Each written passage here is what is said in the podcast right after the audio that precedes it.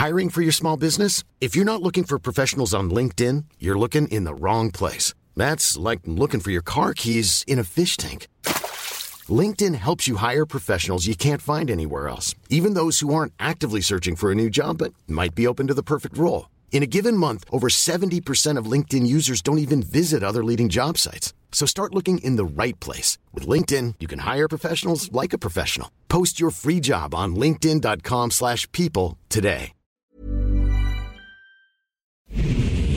Ahora inicia A la Una con Salvador García Soto. A la Una. Donde la información fluye, el análisis se explica y la radio te acompaña. A la Una con Salvador García Soto. A la Una.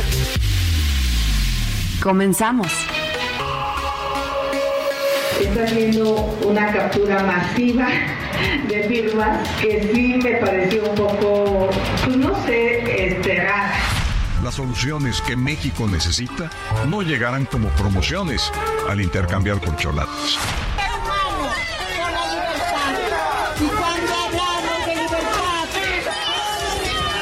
Le llamo pasaporte violeta porque queremos ir a otro mundo. Queremos ir a un mundo de nuevas posibilidades para las mujeres.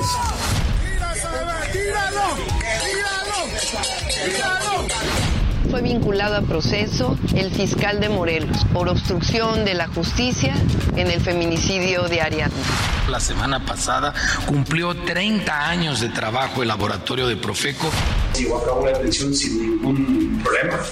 Eh, días previos a un seguimiento de, de investigación, como digo, por los estados de Guanajuato y Jalisco.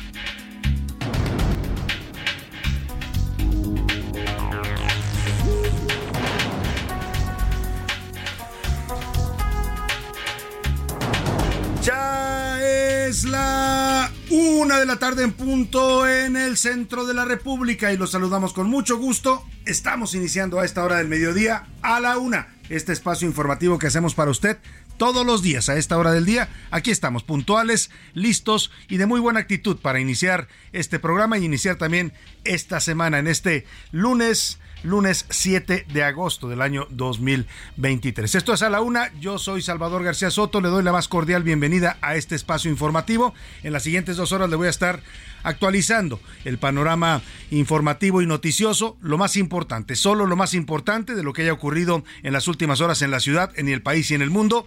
Se lo voy a tener aquí, en este programa, en donde hemos preparado todo, todo para que usted se informe, pase un buen rato también y además también nos permita hacer su compañía en este momento de su día. Es lunes, estamos iniciando semana y lo hacemos con la mejor actitud, con todas las ganas de que esta semana, y se lo deseo también a usted por supuesto, sea buena para usted, que se le resuelvan hoy lunes y el resto de la semana todos los pendientes, las actividades, las tareas que usted tenga que resolver, los problemas que tenga que enfrentar, que se vayan resolviendo satisfactoriamente a lo largo de este día y de esta semana. Un lunes soleado en la capital de la República, 24 grados centígrados grados en este momento la temperatura, se espera una máxima de 16, se pronostica un día soleado, ha habido pues lluvias constantes. Hoy le voy a tener un panorama, por cierto, de las lluvias, cómo va la temporada de lluvias en el país, qué estados están teniendo mayor, eh, mayores precipitaciones pluviales, cuáles todavía no, porque le decía, hay algunos que, que, se quejan ya del exceso de agua, ya hay problemas de inundaciones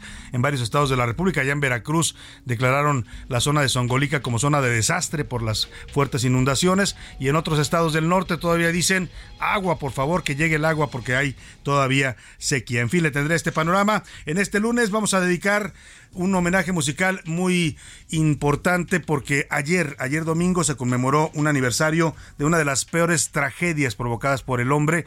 Yo creo que es una de las fechas que marcan la historia del siglo XX. Estamos hablando de la bomba atómica que estalló sobre Hiroshima y Nagasaki, estas dos ciudades japonesas, y que puso fin a la Segunda Guerra Mundial. Fue lanzada por el ejército de los Estados Unidos, fue creada en el en territorio de los Estados Unidos esta bomba atómica atómica y el mundo conocía hace exactamente 78 años el horror de la era atómica. El, hombre se, se, descubría a sí mismo como el lobo del hombre, el único capaz de acabar con su propia especie. Vamos a estar homenajeando a las víctimas de esta tragedia nuclear ocurrida allá en Hiroshima y Nagasaki el 6 de agosto de 1945. Y bueno, pues el Enola Gay era el avión que lanzaba la primera bomba atómica sobre la ciudad de Hiroshima, causando la muerte de más de 200 mil personas. Vamos a tener música que habla de este momento histórico, que cuestiona el uso de la energía nuclear. Hay en estos momentos una película que está muy en boga, está de hecho liderando la taquilla junto con otra película que habla de esta marca de muñecas, en la que le, digo se llama el eh, Oppenheimer, o es la historia del proyecto Manhattan, que fue el proyecto a través del cual se crea la primera bomba atómica en un laboratorio en los Estados Unidos. Vamos a estar hablando, por supuesto, de este tema musicalmente y también le tengo preparada información al respecto. Si le parece, vámonos, vámonos directo a la información en este lunes porque arranca la semana, perdóneme, movida en materia de información. A la una, con Salvador García Soto. Calientan los ánimos. Jorge Luis Preciado renunció al Partido Acción Nacional, denunció que el proceso interno del Frente Amplio por México es una simulación, así la llamó, afirma que los dados están cargados ya a favor de Xochil Gálvez y este ex senador panista, Jorge Luis Preciado, que era uno de los aspirantes a la candidatura presidencial, decide bajarse no solo de la contienda, sino también renunciar a su militancia panista. Le voy a tener todo el reporte. Y en su contra, el presidente López Obrador asegura que el Tribunal Electoral del Poder Judicial de la Federación alteró sus expresiones, dice que cambiaron el sentido de lo que él dijo y reitera que él no ha cometido violencia política de género en contra de nadie. Amagó con desaforar a los magistrados electorales, escuche usted, amaga el presidente con desaforar a los magistrados por la resolución que emitieron en la que le lo condenan por ejercer violencia política contra Xochitl Gálvez. Le voy a tener todo el reporte. Y uno más. Primero fue Chihuahua y Guanajuato, ahora el estado de Jalisco anuncia que no va a distribuir los libros de texto gratuitos que van a comenzar a aplicarse en el próximo ciclo escolar hasta que no haya una resolución judicial, esto por el amparo definitivo que otorgó un juez en contra de estos libros de texto por fallas y en su diseño y contenido pedagógico. Y violencia. Asesinaron este domingo en un ataque a Humberto del Valle, es esposo de Zulma Carvajal, o era esposo de Zulma Carvajal Salgado, sobrina del senador Félix Salgado Macedonio. Eh, y también prima de la gobernadora Evelyn Salgado, que Guerrero está viviendo una crisis de seguridad e ingobernabilidad que ya toca incluso a la familia gobernante, en este caso a los Salgado.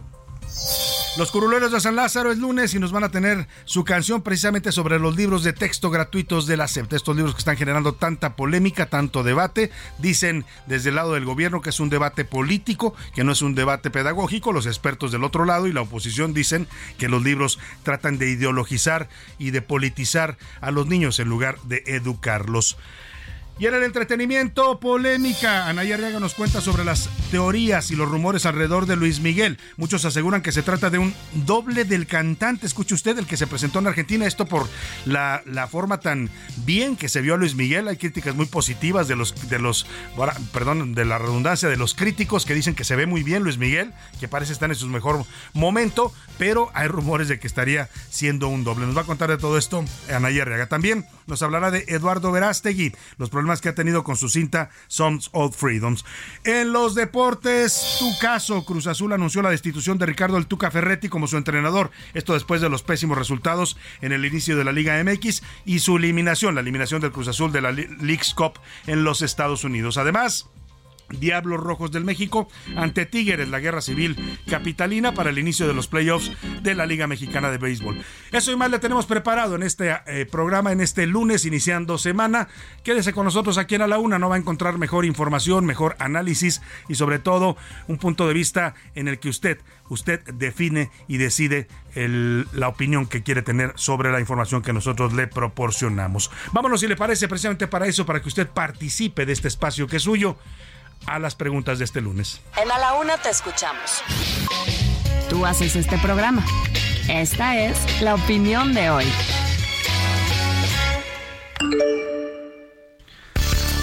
Y en las preguntas de este día le tengo temas interesantes para que comentemos, para que opinemos y debatamos sobre los asuntos de la agenda pública del país. El primero de ellos tiene que ver con lo que está pasando en el estado de Guerrero. Es un estado que sí tiene una vocación turística y están playas muy importantes, destinos turísticos como Acapulco, Cihuatanejo, pero también tiene problemas históricos de pobreza, de rezago, de marginación, pero hoy todo eso se conjunta con un fenómeno de violencia del narcotráfico. El narcotráfico se está apoderando literalmente del estado de Guerrero, controla a los municipios, eh, extorsiona a los comerciantes y a los transportistas, se mete en todas las actividades sociales y económicas y ahora incluso están asesinando familiares de la gobernadora Evelyn Salgado. Este domingo atacaron a Zulema Carvajal Salgado, prima de la gobernadora. Intentaron matarla a ella, pero terminaron matando a su esposo, Humberto del Valle. Yo le quiero preguntar, ¿Qué piensa usted de la situación que vive el estado de Guerrero? ¿A qué se debe esta violencia y esta ingobernabilidad en la que parece estar sumida? Le doy tres opciones para que me conteste. Evelyn Salgado no sabe gobernar, fue una gobernadora impuesta pues por el capricho de ya sabe quién. Dos, al gobierno fallido de los Salgado eh, se debe a este gobierno de esta familia que está controlando ya el Estado. Es, o tres, es una descomposición social y es la herencia de los pasados gobiernos. El segundo tema que le pongo sobre la mesa, Guanajuato, Chihuahua y Jalisco son tres estados que han anunciado que van a cancelar la distribución de los libros de texto gratuitos, que no los van a entregar a las primarias públicas y secundarias en sus estados. Esto por la polémica y el debate y además por la disputa legal que hay en torno a los contenidos de este libro, de estos libros de texto que han sido motivo ya de un amparo otorgado por un juez federal. Eh, se han detectado contenidos ideologizados, errores en su elaboración, hay toda una polémica, el gobierno y el presidente los defienden diciendo que son libros bien redactados y que lo que hay detrás de esta campaña y de este debate es un asunto político, es un, son intereses políticos en contra de los libros de texto. Yo le quiero preguntar, ¿usted cree sobre estos eh, esta medida que están tomando los estados. ¿Qué le parece? Los estados que dicen nosotros no vamos a distribuir los libros de texto hasta que no se aclare toda esta polémica, sobre todo en el punto de vista legal. Le doy tres opciones para que me responda. Es una buena decisión. Los estados tienen autonomía, son soberanos y pueden velar por la educación de sus, de, sus niños. Eh, dos, los estados no pueden hacer eso. La educación es un tema federal y tienen que distribuir los libros de texto. O de plano, ante estas polémicas en la educación que nos ofrece el Estado, pues habrá que reforzar también la educación en casa. Los números para que nos marquen, nos dé sus puntos de vista y comentarios 5518 41 51 99. Ya sabe que nos puede contactar vía mensajes de texto o de voz, eso lo decide usted. Aquí lo que le garantizamos siempre es que su opinión siempre cuenta y también siempre la escuchará usted al aire. Y ahora sí, nos vamos al resumen de noticias, porque esto como el lunes y como la semana ya comenzó. Tren Maya. El tren Maya en Quintana Roo permitirá el turismo comunitario con beneficios directos a las comunidades sin intermediarios. Quintana Roo puso en marcha varios proyectos para sumarse a los beneficios del tren Maya como la agencia alimentaria, las carreras en ingeniería ferroviaria y técnico ferroviario, los mercados de bienestar y las cooperativas. Avanza. El peso mexicano se aprecia levemente contra el dólar estadounidense en este comienzo de semana. El tipo de cambio se ubicó en 17.06 unidades este lunes. De regreso. Entre 380 y 400 mil estudiantes regresaron este lunes a clases en la máxima casa de estudios. Así, la UNAM inicia el ciclo escolar. Sin vida. El empresario Íñigo Arena Sainz fue encontrado sin vida. La última vez que se le vio fue a la salida del club nocturno República en Mazarik, Colonia Polanco. Sus familiares reportaron la desaparición del hombre de 41 años este domingo. Al infinito. Rusia lanzará el viernes su primera misión robótica a la Luna desde 1976, anunció la agencia espacial Roscosmos. El despegue del módulo Luna 25 tendrá lugar el 11 de agosto a las 2.10 con 57 hora de Moscú. Una de la tarde con 13 minutos y comenzamos la información. Oiga, el proceso interno de la oposición para elegir a su candidato presidencial se empieza también a calentar. Mire, si ya en Morena vemos rodillazos debajo de la mesa, patadas, jaloneos, piquetes de ojos, está caliente también el proceso de Morena, pues en la oposición no cantan más las rancheras. Hoy se produjo una ruptura en este Frente Amplio por México, uno de los aspirantes que había anunciado su intención de contender para tratar de representar a este Frente Amplio en las elecciones presidenciales de 2024, el ex senador del PAN, Jorge Luis Preciado, ha dado a conocer este mediodía que renuncia a su militancia en el Partido Acción Nacional y que además impugnará el proceso de firmas que están llevando a cabo en este momento los aspirantes, la recaudación de 150 mil firmas cada uno, lo va a impugnar ante las autoridades electorales, anuncia, por eh, presuntas irregularidades. De acuerdo con el dirigente, eh, de, de, acuerdo con este ex senador, Jorge Luis Preciado, que se baja de la contienda y del PAN, el dirigente panista Marco Cortés ya les habría dicho a los demás aspirantes, entre ellos a él, afirma que ya le dijo que Xochitl será la candidata. Así anunció su rompimiento con el PAN, Jorge Luis Preciado, ex senador del estado de Colima.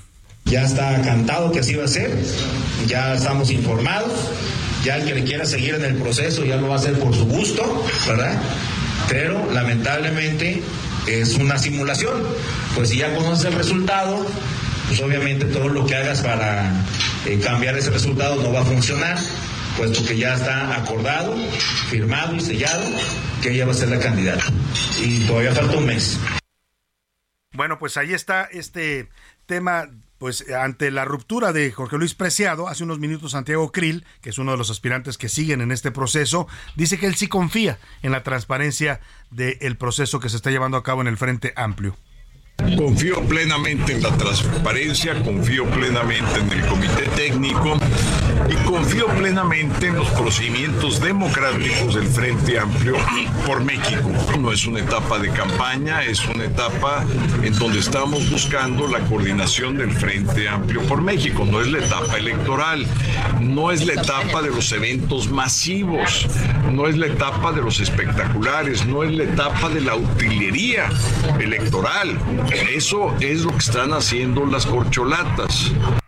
Bueno, pues ahí está lo que dice Santiago Krill, le descalifica los argumentos de su compañero o excompañero, porque dice que ya se va del PAN Jorge Luis Preciado, y dice que sí hay transparencia y hay confianza, que están en una etapa distinta, que en este momento ellos no están haciendo actos de proselitismo, ni mítines, ni reuniones, lo único que están haciendo es tratar de recabar las firmas que son obligatorias. Ya con la salida de señor Jorge Luis, Jorge Luis Preciado. Los que quedan en este proceso, como todavía aspirantes firmes, son Xochil Gálvez, por supuesto, Santiago Krill Miranda, Enrique de la Madrid del PRI, los dos primeros panistas, Beatriz Paredes Rangel del PRI, Silvano Aureoles del PRD y Miguel Ángel Mancera también del PRD. Además de otro panista, Francisco García Cabeza de Vaca, que por cierto, dice el señor Cabeza de Vaca que este jueves, el 10 de de, de, agosto, que se va a llevar a cabo el primer foro en donde van a debatir o a exponer eh, sus propuestas los aspirantes del Frente Amplio, va a aparecer personalmente. Y esto, esto es noticia y expectación porque hasta ahora pues se sabe que está viviendo en los Estados Unidos. Se fue en cuanto terminó su gubernatura de Tamaulipas el año pasado. Literalmente se exilió, se autoexilió en los Estados Unidos. Él es, eh, tiene la doble ciudadanía, la doble nacionalidad. Es, además de ser ciudadano mexicano, eh, también es ciudadano estadounidense. Y no ha venido a México, no ha venido porque pues tiene órdenes de aprehensión, tiene tiene un proceso abierto en la Fiscalía General de la República por lavado de dinero y delincuencia organizada.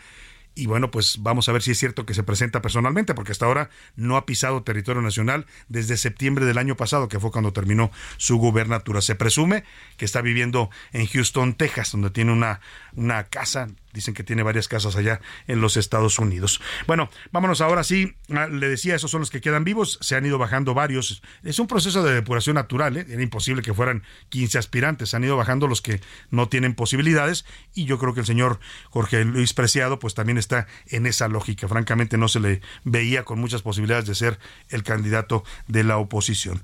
Y vamos precisamente a hablar de Xochil Gálvez, ya que andamos en esos temas, porque el presidente López Obrador Hoy volvió a quejarse del Tribunal Electoral del Poder Judicial de la Federación. No le gustan los fallos legales al presidente, no le gusta que le apliquen la ley y este es un, yo, yo lo he dicho varias veces y es un mal mensaje para la población. Si el presidente no está dispuesto a acatar la ley porque no le gusta, pues eh, ¿qué van a hacer entonces los mexicanos, no?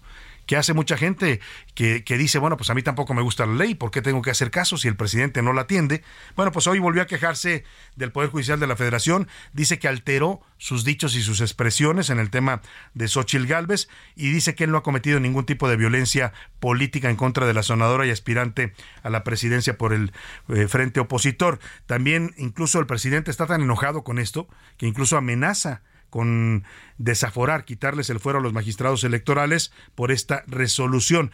Dice que no lo hace para evitar convertirlos en mártires. Mire, qué ironías de la vida y del destino y de la política, ¿no? López Obrador, que fue víctima de un desafuero allá en el año 2005, cuando el presidente Vicente Fox lo intentó desaforar por un caso judicial. Había un desacato judicial, no fue un invento de Fox. El, el entonces jefe de gobierno Andrés Manuel López Obrador en la Ciudad de México se había negado a cumplir un amparo una sentencia del Poder Judicial para entregar un predio en la zona de Santa Fe y eso llevó a esta propuesta de desafuero por parte de Fox. López Obrador puso el grito en el cielo, hubo marchas para apoyarlo y defenderlo. Muchos piensan que ahí nació realmente la candidatura presidencial de López Obrador, la primera de 2006. Bueno, pues ese mismo López Obrador, que fue víctima de este, de este hecho, hoy amenaza con desaforar a los, a los magistrados electorales porque le aplican la ley porque me acusan de violencia política de género. Violencia política de género. Lo que hacen es atribuirme expresiones que yo no expuse. Sí podría solicitar un desafuero y tengo elementos, pero no lo voy a hacer, porque entonces los convertiría yo en mártires el presidente, podría desaforar, los tengo elementos, pero no lo voy a hacer.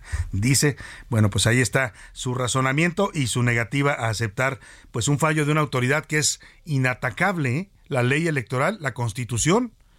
Dice que en materia electoral no hay nadie más que pueda controvertir o atacar las decisiones del Tribunal Electoral del Poder Judicial de la Federación, pero el presidente pues lo hace porque pues se siente con ese poder. Y es que mire, por eso esto explica por qué el presidente está tan obsesionado con el tema de Xochil Gálvez. El Heraldo de México publica hoy en su portada una encuesta de realizada por el eh, diario y por la empresa Poligrama en el que mide a los aspirantes del Frente Amplio por México. Xochil Gálvez está muy a la cabeza, esto de la renuncia de Jorge Luis Preciado, y dice que pues eh, se afirma dentro que Xochil Gálvez será la candidata, pues es que todas las encuestas están dándola muy adelante. el, el Heraldo de México Poligrama hoy aparece en la portada del Heraldo de México impreso, la puede usted consultar también en heraldo.com.mx, nuestro sitio de internet.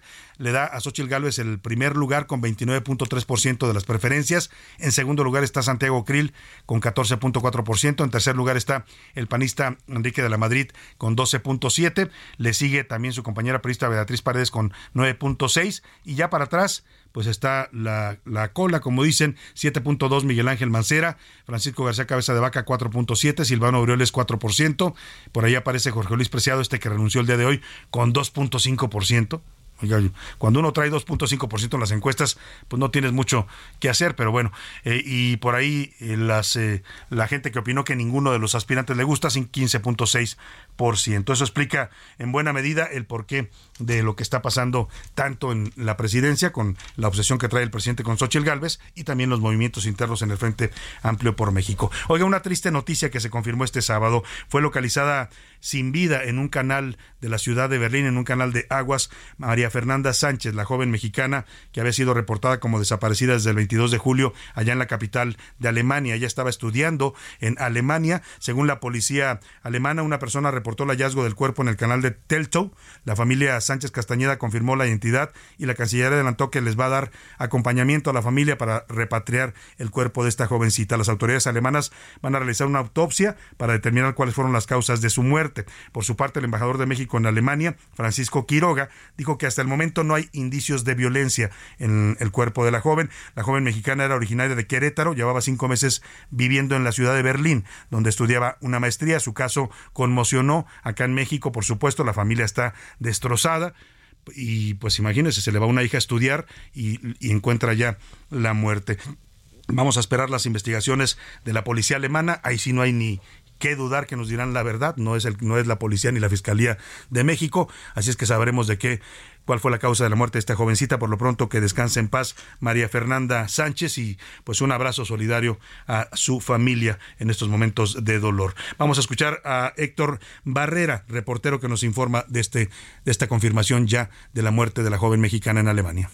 Buenas tardes, Salvador. El sábado fue localizada muerta María Fernanda Sánchez, de 24 años. La mexicana estuvo dos semanas de calidad desaparecida. Autoridades alemanas confirman la noticia luego de que un transeúnte encontró el cuerpo en el canal Teltow por la tarde del sábado alertó a la policía de Berlín que llegó inmediatamente para luego verificar la identidad que en efecto era de María Fernanda. Ante el suceso, la Cancillería mexicana indicó que ya se pusieron en contacto con la familia de la víctima para seguir los trámites correspondientes y hacer justicia. Mientras tanto, el embajador de México en Alemania, Francisco Quiroga, detalló que falta certeza de qué pasó, pero esa respuesta la encontrará tras la realización de la autopsia correspondiente. Los resultados se darían el próximo martes o miércoles, aunque hasta ahora no hay indicio de violencia. Familiares emitieron un comunicado donde agradecieron el apoyo y solidaridad que se les dio, por lo que también pidieron el respeto a la memoria de la estudiante mexicana. Esa es la información. Bueno, muchas gracias. Pues vamos a estar pendientes de este caso. Por lo pronto vámonos con la música que conmemora esta tragedia nuclear, este ataque nuclear en Hiroshima. Se llama Proyecto Manhattan, es del grupo Rush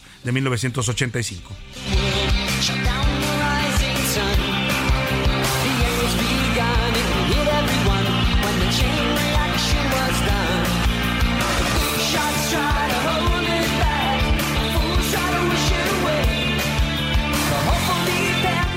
En un momento regresamos.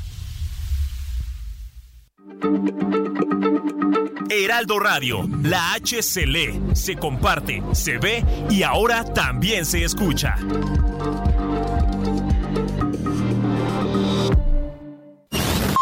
Ya estamos de vuelta en A la Una con Salvador García Soto.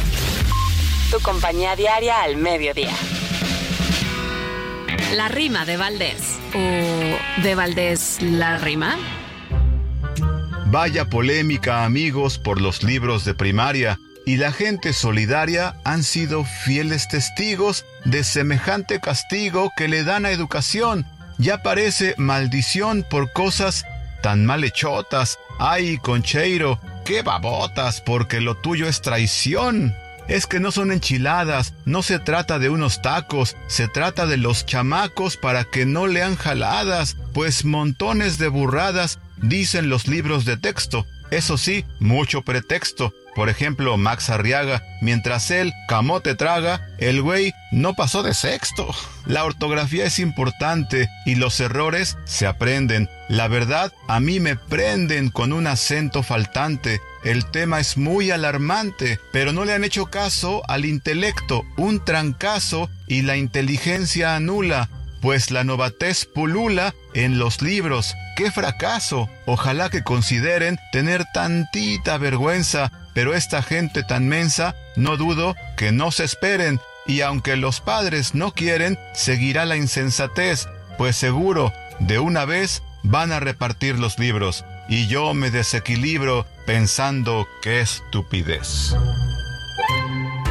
El proyecto Manhattan fue el nombre clave acuñado por el presidente de los Estados Unidos, Franklin Delano Roosevelt, para nombrar el desarrollo de la bomba nuclear durante los inicios de la Segunda Guerra Mundial. En el proyecto participaron los científicos Enrico Fermi, Leo Szilard y Robert Oppenheimer, quien es considerado el padre de la bomba atómica.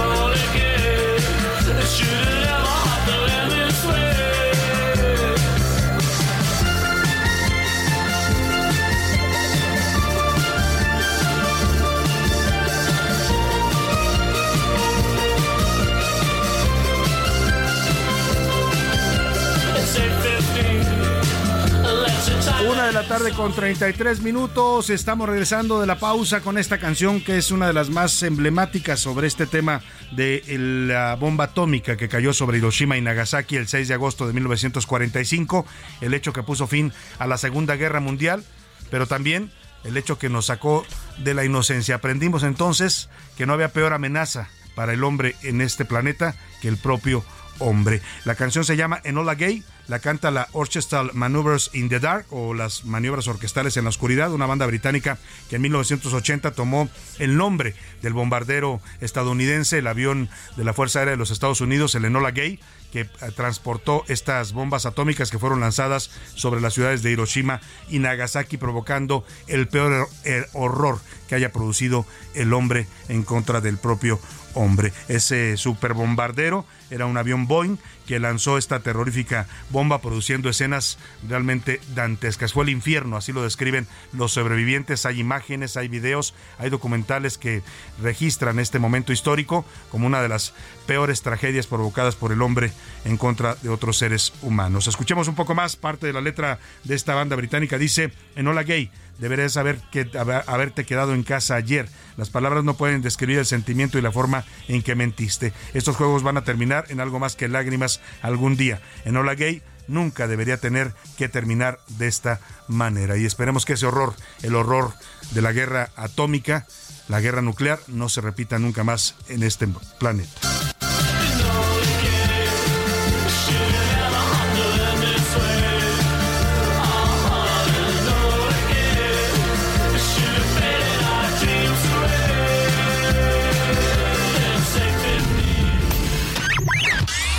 Último minuto en A la Una, con Salvador García Soto.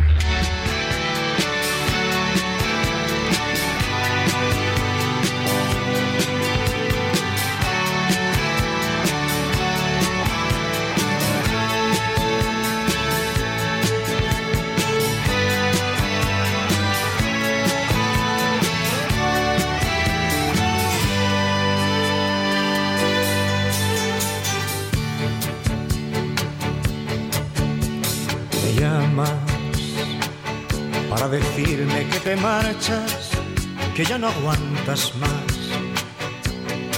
que ya estás harta una de la tarde con 36 minutos. Está usted escuchando la voz y el sentimiento, la inspiración de este gran cantautor español José Luis Perales, porque lamentablemente le tengo que dar la noticia que están reportando ya varios medios aquí en México. No está confirmado todavía oficialmente, pero ha trascendido la muerte de José Luis Perales. Este gran cantautor de español habría fallecido hoy a los 78 años de un infarto al miocardio.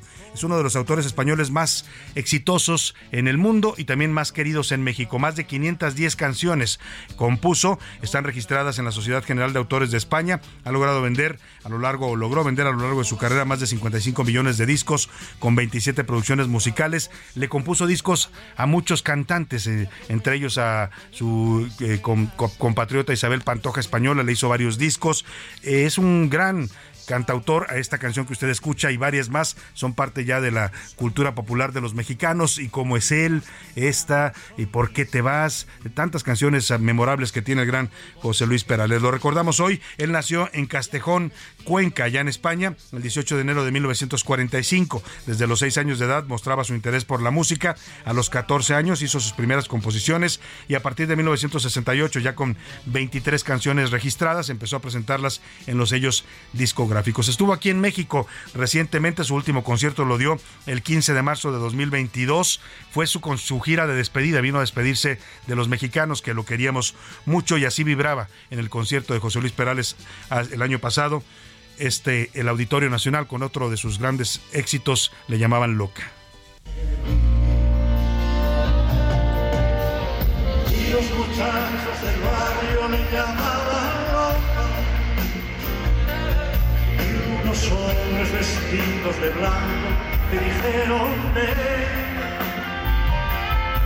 Y ella gritó, no señor, ya lo ven. Estuve en la calle, fue una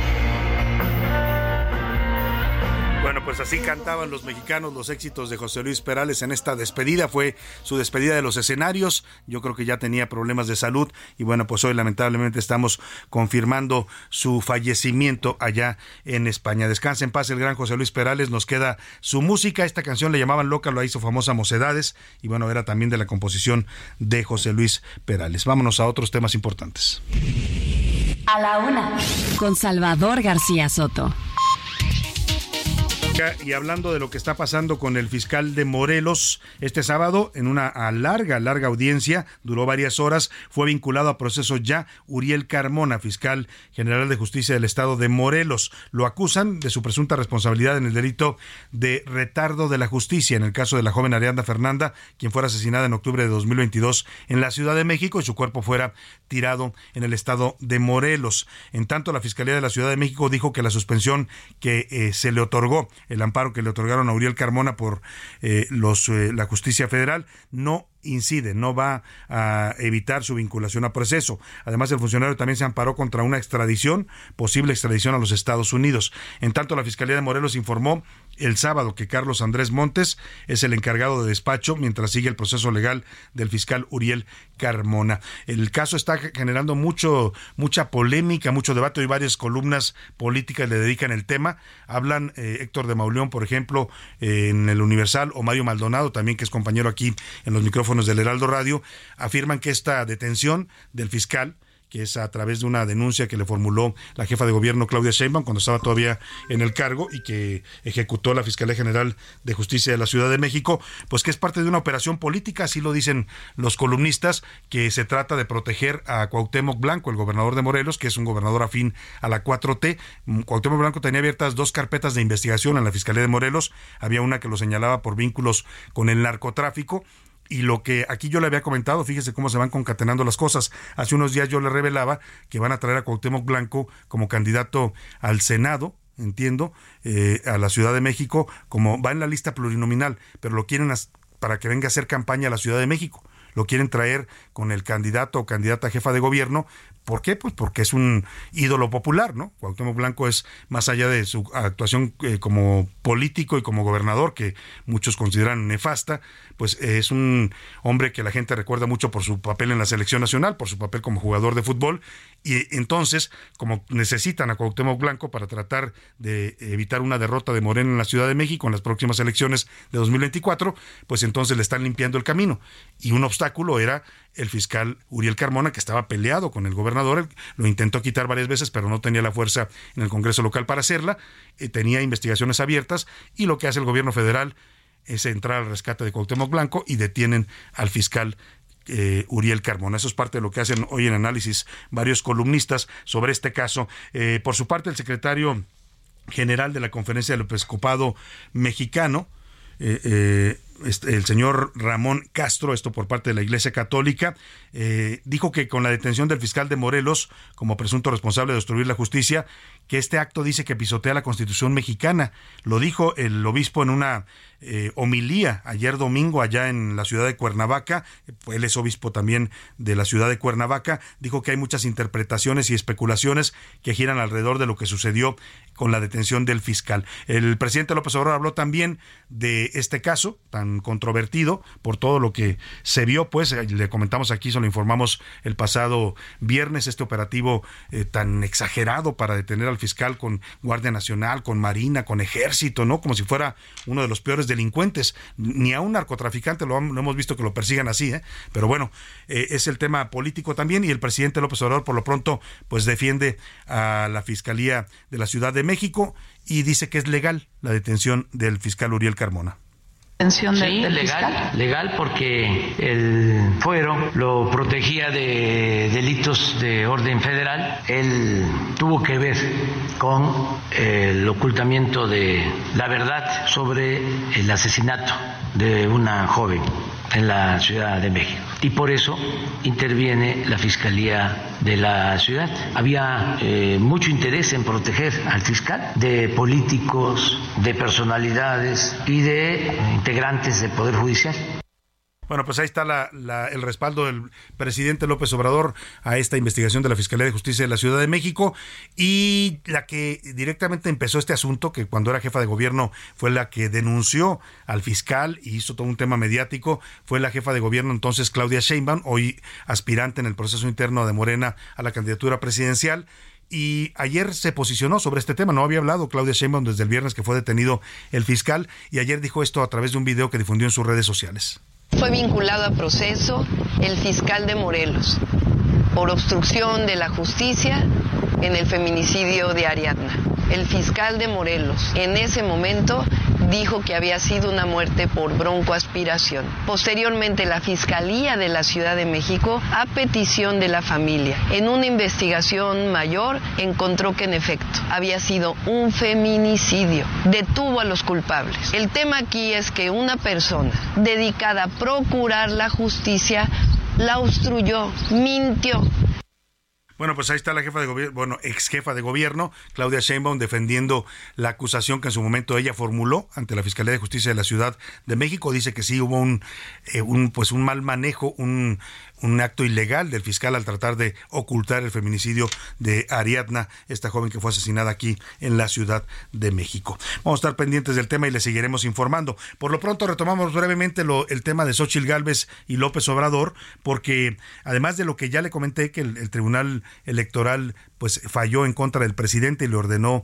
no incurrir en violencia política de género contra la senadora, que el presidente se molestó mucho y que amenaza incluso con desaforarlos, aunque dice que no lo va a hacer para no victimizarlos, pues ahora se suma una nueva un nuevo recurso legal para la defensa de Xochil Gálvez. El eh, juez Martín Santos, quien es juez octavo de distrito en materia administrativa, envió una orden, una orden judicial al presidente López Obrador en la que le pide que termine con las expresiones de malicia y discursos de odio, así lo dice el juez en su orden judicial, eh, malicia y, discursos de odio en contra del aspirante Xochitl Galvez. El juez federal concedió este lunes una suspensión provisional al amparo que promovió eh, la propia Xochitl Galvez el pasado 18 de julio. Le voy a leer una parte textual de este, de este amparo que se otorga y que además mm, eh, provoca o emite esta orden judicial al presidente de la República. Dice entre los efectos de dicha suspensión destaca que las autoridades se abstengan de transmitir a través de las cuentas oficiales de Twitter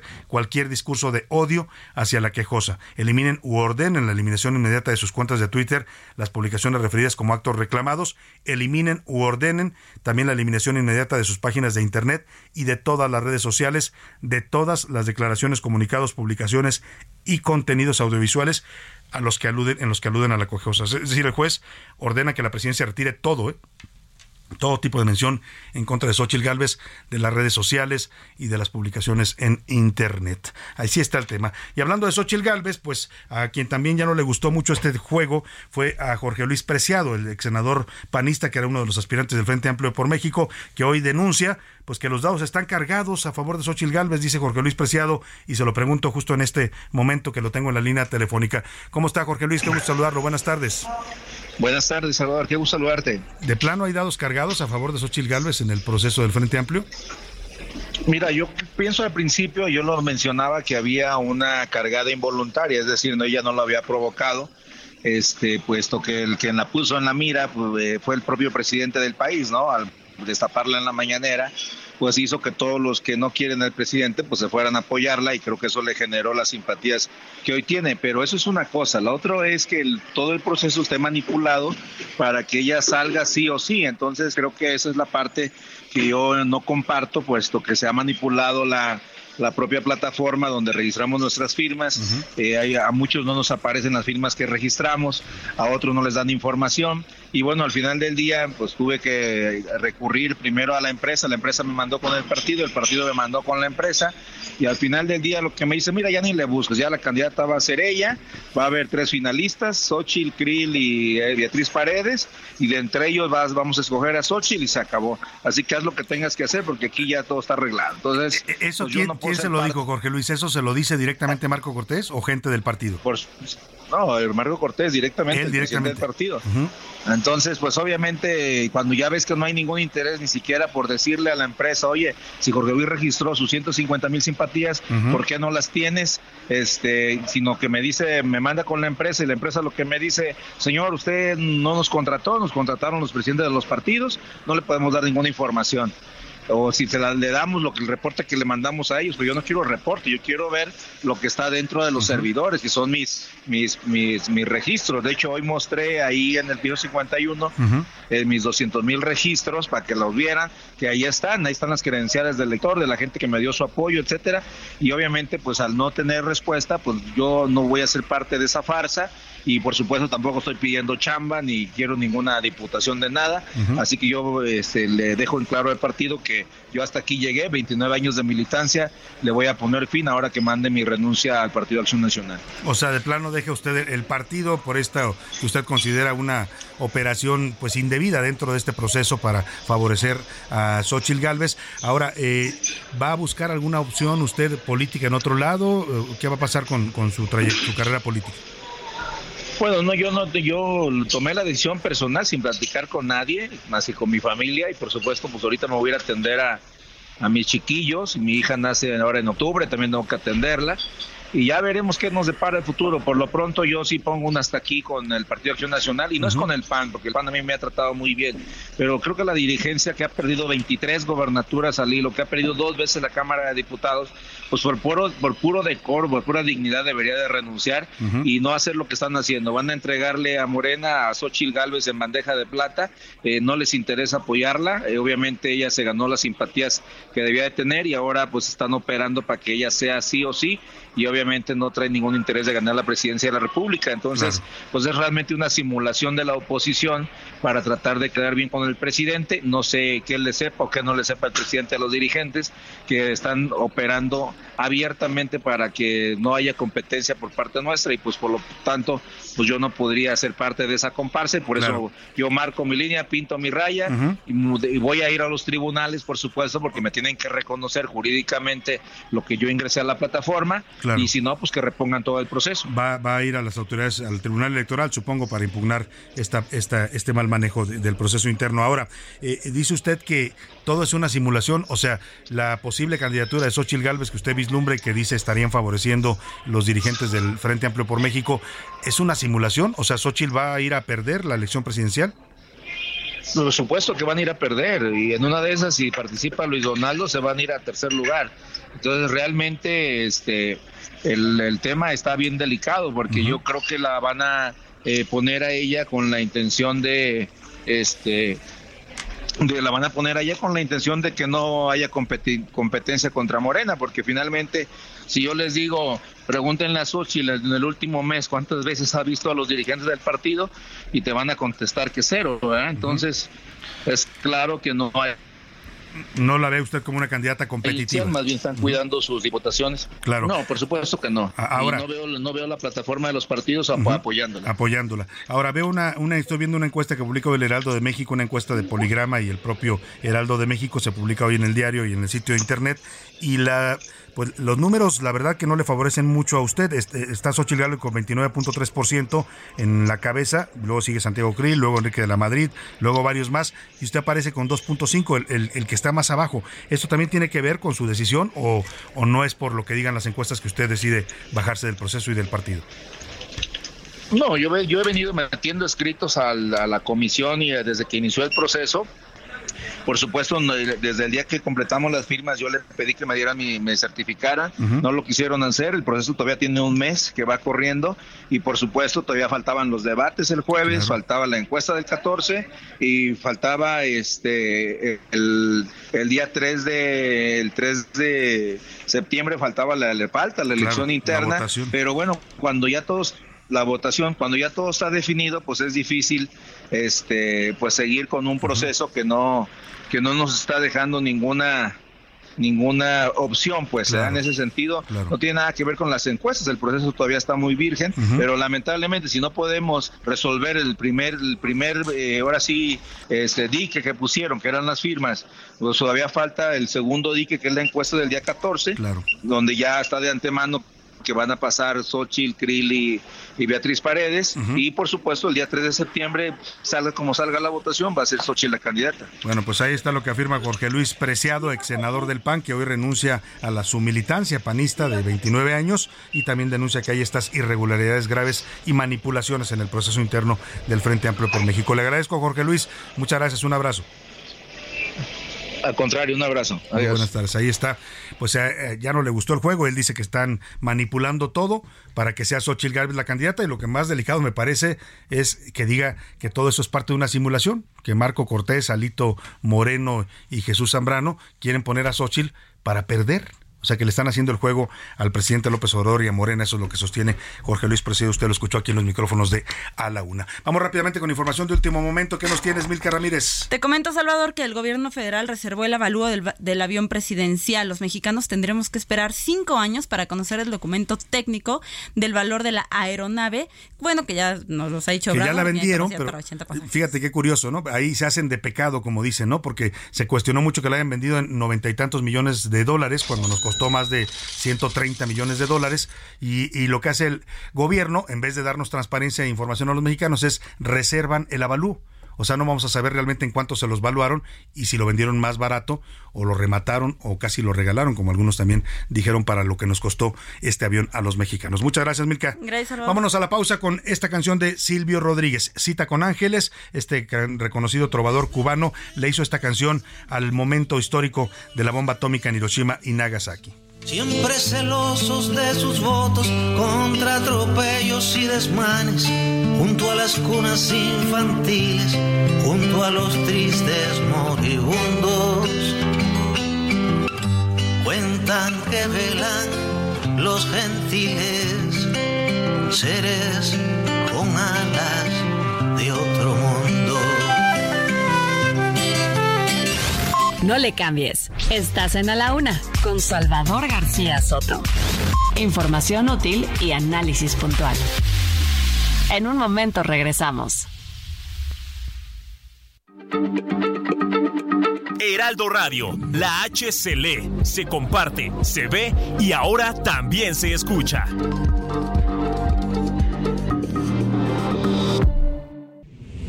Ya inicia la segunda hora de A la Una con Salvador García Soto. A la una. Donde la información fluye, el análisis se explica y la radio te acompaña. A la una con Salvador García Soto. A la una. Comenzamos. El 6 de agosto de 1945, el bombardero B-29 de Estados Unidos, Enola Gay, lanzó la primera bomba nuclear, con nombre en código Little Boy. Tres días después, el 9 de agosto, sobre la ciudad de Nagasaki, el bombardero Boxcar arrojó una segunda bomba atómica, bautizada como Fat Man. Más de 200.000 personas murieron por el efecto directo de la explosión de las bombas atómicas.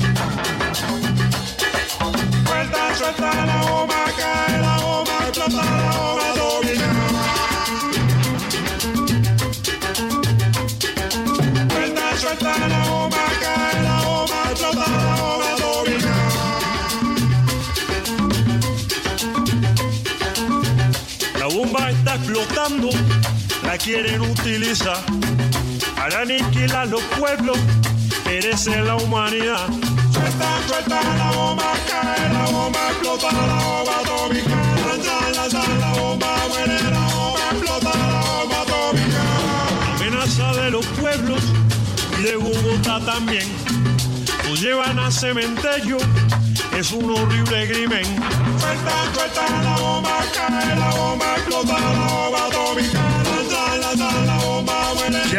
son las 2 de la tarde en punto en el centro de la República y es un gusto saludarlo. Estamos iniciando a esta hora del mediodía, la segunda hora de a la una y también ya la tarde de este lunes 7 de agosto. Y lo hacemos a ritmo de salsa con esta canción que se llama así Bomba Atómica de los Meridian Brothers y el grupo Renacimiento. Es una canción reciente de 2022.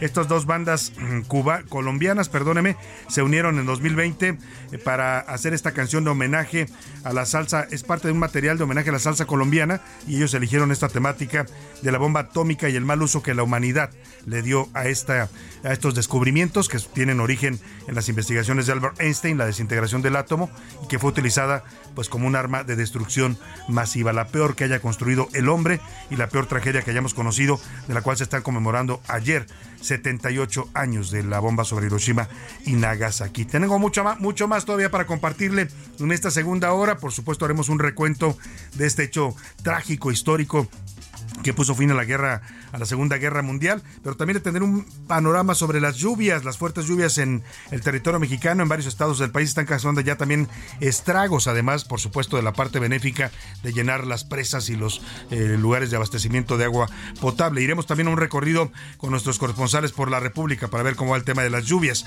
Eh, también le contaré que el Frente por México está buscando frenar la distribución de los libros de texto gratuitos. Anuncian en la Alianza Va por México que van a intentar pues frenar la distribución de estos libros porque son retrógadas e incumplen la ley. También estaremos eh, hablando de otros eh, temas importantes. Le voy a actualizar lo que ha surgido sobre el fallecimiento lamentable de José Luis Perales allá en España que se estaba reportando ya en varios medios mexicanos. Mucho, mucho más para compartirle todavía en esta segunda hora. Vamos a hablar también con el abogado del fiscal Uriel Carmona. Vamos a platicar con él para ver cuál es la situación en este momento de su representado en esta eh, audiencia el sábado pasado en la que ya se le dictó vinculación a proceso. Muchos temas todavía para compartirle, mucha información, historias, noticias, entrevistas, todo, todo para que esté usted bien informado, pero también para que la pase bien en esta segunda hora de la una y nos permita seguirle acompañando en esta parte de su día. Súbale un poco a la salsa de la bomba atómica de Meridian Brothers y el Grupo Renacimiento y seguimos, seguimos con nos para usted en esta segunda hora de A la Una. Oye, mi amor, explota la boca y romperá con nuestro amor playa. Puede coger la bomba atómica. En el barrio trajeron plutonio y los parceros se lo fumaron la caña. Puede coger la bomba atómica. Es una bomba de odio y humano. Sí, una bomba para aniquilarnos, eso es lo que crearon allá en los Estados Unidos. Y si usted quiere saber más de este hecho histórico, está esta película muy buena, por cierto, de Oppenheimer, que es uno de los autores de esta bomba atómica llamado Proyecto Manhattan. Registra muy bien esta película eh, dirigida por Christopher Nolan. Eh, este hecho, este momento histórico, actúan Killian Murphy y Florence eh, Pop es la actriz que sale también en esta y también por supuesto está Robert Downey Jr. Bueno, vámonos a otros temas importantes, tenemos mucho más que informarle y que compartirle aquí en A la Una, pero como siempre a esta hora del programa lo más importante es escucharlo a usted, escuchar su voz y registrar lo que usted tiene que decir y opinar sobre los temas de la agenda pública de este país. Para eso ya está conmigo en la mesa y la recibo con gusto a Laura Mendiola. ¿Cómo estás Laura? Bienvenida. Salvador, un gustazo en este inicio de semana estar contigo con todo el auditorio y pues con un sabor de boca casi como entre eh, agrio y entre dulce porque ¿Por qué? pues porque digo la verdad es que fue un fin de semana muy sabroso con Sí. yo les decía yo con la feria de la torta que ya se terminó Y buen clima, además, y ¿no? buen clima además muy sabrosón aunque estuvo lloviendo en algunas zonas la verdad es que nada caótico Sí. me parece pero también con este este sabor de boca por toda la violencia las los mexicanos la de Canadá la de la Alemania chica de Alemania que chica apareció muerta. ¿no? entonces habrá que ver, esperar todavía Las este, pues, las investigaciones, a ver qué pasó, porque pues dejaba su celular en su cuarto, este, su cuarto estaba como desacomodado. Hay Claro, muchas cosas hay que cosas no raras. encajan. Y esto que dice el embajador mexicano en Alemania, que no hay signos de violencia en el cuerpo de la chica, pues llama la atención, ¿no? Exactamente, entonces, y bueno, pues aquí todavía seguimos con el asunto, Salvador, de, de, de, de- de- del, del empresario que, que apareció en Naucalpan, en el Estado de México, Sí. fuera de un bar. Son muchas el cosas. ataque a la, a la sobrina de, de, de, Félix Evelyn Salgado, ¿no? Y ahorita pues todavía cuando no hay justicia, pues transportistas del Estado de México realizando patrullajes como autodefensas, como ya lo adelantábamos la semana o sea, pasada. Que el diálogo, el diálogo que tuvieron el, el, pasado viernes con las autoridades, pues no, no fructificó, ¿no? Porque ahora ellos ya crearon su grupo de autodefensa. Pues mira, Salvador, los, los hemos estado buscando. Ahorita está en la movilización, no ha podido atender nuestras llamadas, pero vamos a darle seguimiento puntual para ver, bueno, ¿qué, cuál es el paso que sigue. Yo ya lo anunciaba en la semana pasada en una conferencia de prensa que iban a realizar estas acciones, pero bueno, ¿qué sigue? ¿Qué sigue? Porque ya, ya vemos sus camionetas y sus combis, sus, combis, por ejemplo, sus microbuses pintados con leyendas que dicen autodefensa sí, extorsión no. O sea, ellos quieren armarse, ¿eh? Quieren armarse ante la incapacidad de las autoridades y la indolencia también, ¿no? De que los asaltan todos los días y las autoridades no pueden frenar esta ola de violencia. Así es, Salvador, y bueno, pues el gobierno pues ha hecho mutis, ¿no? De, de, de, este movimiento, vamos a ver qué reacción. Y luego el Estado de México pues ya se va del mazo, ¿no? Ya está de salida, ya creo que no le importa mucho y luego va a llegar el gobierno de Morena con Delfina Gómez. Bueno, pues vamos a ver qué pasa con este tema, le estaremos también informando. Por lo pronto le doy la bienvenida también a Milka Ramírez. ¿Cómo estás, Milka? Muy bien, Salvador, arrancando la semana, como dice Laura, sí hay varios temas allá agridulces, pero hay que dejar que gane un poquito lo dulce, porque si no las semanas así Ponerle buena cara, ¿no? Porque hay si que no, ponerle buena cara. Si de por sí la realidad está densa y uno se pone más denso, pues vaya problemática. Vamos a lanzar la pregunta en este espacio porque llegó el momento de preguntar. ¿Qué dice el público? Buen inicio de semana saludando desde Oaxaca. Encantada de escucharlo. Soy Pati Fernández. Saludos. A la pregunta número uno es que estamos ante un gobierno fallido y es responsabilidad de la familia Salgado por la inseguridad que se vive en Guerrero. Se refiere al caos en Guerrero, ¿no? Exactamente. Y de la pregunta número dos, es buena decisión de los estados que no van a utilizar los libros de texto porque es una obligación velar por la educación de los niños. Mm, interesante su punto de vista. Eh, aquí nos ponen buenas tardes. Nos dicen que Jorge Luis Preciado no se preocupe. Como expanista puede tener seguro un hueso. Si es que se va a Morena. Si es que se va Morena, ¿no? Porque dice que no va a ningún lado, que se va a ir a cuidar a sus chiquillos, dijo allá en Colima. Exacto, nos dice gracias a todos y un saludo a todo el equipo de Ala. Saludos también para usted, muchas gracias. Eh, nos dice por acá, buenas tardes, equipo de Ala Una, soy Miguel Ramírez del Estado de México. En Guerrero no saben gobernar, pero la corrupción también está desatada. Solo vean lo del novio y el cuñado de la señorita Evelyn Salgado y los millones que se gastan, además de la corrupción en contratos de asignación directa que les dan. Del panista que renunció al partido y que quiere denunciar al proceso del Frente Amplio por México, solo quiere hacerle el caldo gordo para Andrés Manuel. Algo le ofrecieron, eso es seguro. Pero ah, o sea, lo ven como traidor al, al Exactamente, frente, lo ven ya como con un pie en morena. Así lo está viendo la gente. Y del ciclo escolar debe de continuar sin libros de texto con los programas anteriores. Eso es. Sin libros de texto, dice, con, Sin o sea, que no, de que no entren en vigor estos hasta que no se resuelva. No, no solo es la polémica, ¿eh? va más allá del debate. Hay, hay un tema legal, Laura. Hay un amparo otorgado por un juez que pide frenar la distribución de estos Así libros. es porque no se siguieron los procedimientos adecuados Claro. que vienen en la ley para realizar estos libros de Claro, texto. eso es el argumento que el juez da ante la queja que interpusieron, no sé si fue mexicanos, eh, ¿cuál fue el- los que impugnaron? Mexicanos Creo primero. que fue Mexicanos primero. Mejor que es una organización civil que se dedica a seguir temas de educación. ¿Más mensajes, Milka? Sí, tenemos aquí otro mensaje, señor Salvador García Soto. Buenas tardes. Solo, solo deseo recordar el tema histórico. Hiroshima fue bombardeada el 6 de agosto del 45, mientras que Nagasaki, este otro se- segundo bombardeo, dice, fue tres días después. Ah, bueno, 9 de esta su precisión es importante, sí. Se conmemoran ambas en, en, esta, en este aniversario, pues, pero sí, tiene razón, hubo una diferencia de tres días. El 6 de agosto fue la bomba sobre Hiroshima, que fue la más mortífera, pues, ¿no? Las dos, las dos fueron letales y provocaron un infierno, pero la de Hiroshima, pues, fue la primera que sorprendió al mundo. Jesús García lo saluda y felicita. Yo sigo opinando que a los de Morena les falta mucha em, capacitación. Y sí, después de la bomba atómica, la peor bestialidad del hombre son los libros de texto aquí en México. Pues, Ay. pues, eh, no creo que lleguen a tanto, pero sí, sí hay un, sí hay un tema importante, porque estamos hablando de la educación de los niños mexicanos. No, aquí nos dicen que qué lástima el fallecimiento de José Luis Perales. Seguimos en, Sí, en- hombre. en espera de una confirmación oficial. Fíjate, sí, seguimos, todavía no lo confirman oficialmente allá en España, pero ya lo están publicando muchos portales y medios importantes de España. También en México ya lo difundió Televisa y otros medios importantes también ya han confirmado la noticia. Esperemos que pronto la familia o su representante, su manager, alguien tendrá que confirmar ya el fallecimiento. ¿A ti te gusta alguna en particular de... Pues yo les Perales? decía, pónganle, y se marchó, porque está como muy de moda con este desfile que está muy Y padre, la verdad. Esta es un clásico, la de Cómo es él también, ¿no? Que fue un éxito allá en los años 80. Esta es la que pide Laurita, vamos a escuchar. Y decidió batirse en duelo con el mar y recorrer el mundo en su velero y navegar. Navegar. Que además esta le gusta mucho a José Luis Sánchez, que le mandamos un abrazo allá donde esté descansando en este momento. Le gusta mucho esta canción de es, Velero, se llama, ¿no? Ajá, Velero. Un velero llamado Libertad. Milka. Muy bonito inicio de semana, bendiciones para todos ustedes. A la una con Salvador García Soto, soy José García desde La Laguna. Saludos a José. Es muy triste ver cómo los políticos de todos los partidos no pueden pensar cómo ponerse de acuerdo para que México salga adelante. Solo ven para su corral y se andan peleando por el hueso. Caiga el que cae. Tiene toda la razón, ¿eh? Vivimos en un país de, políticos que siempre están unos contra otros como perros y gatos y rara vez se ponen de acuerdo para algo importante, ¿no?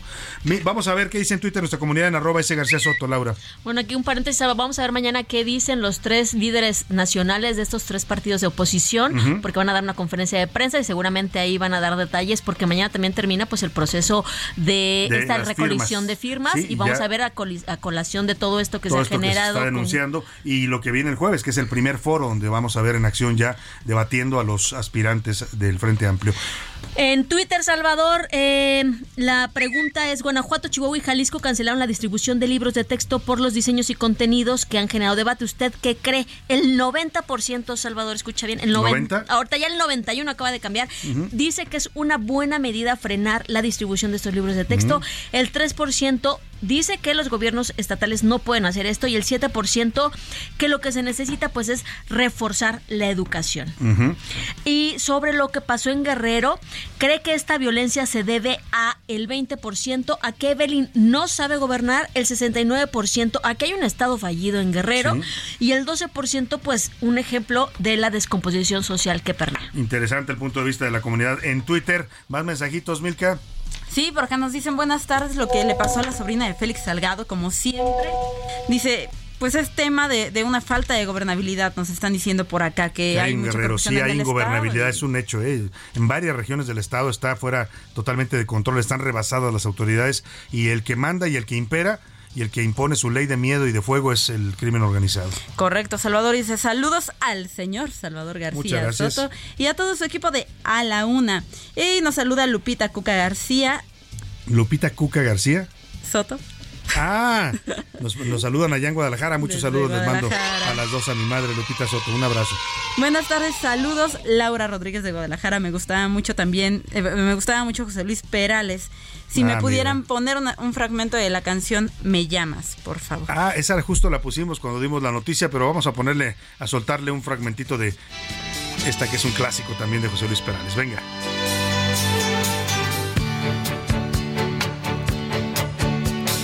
Llamas para decirme que te marchas, que ya no aguantas más,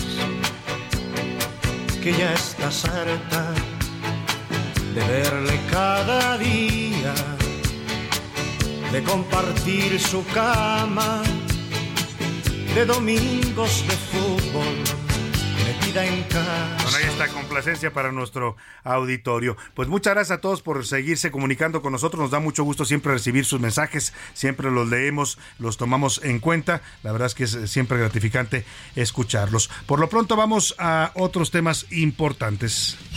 A la una, con Salvador García Soto.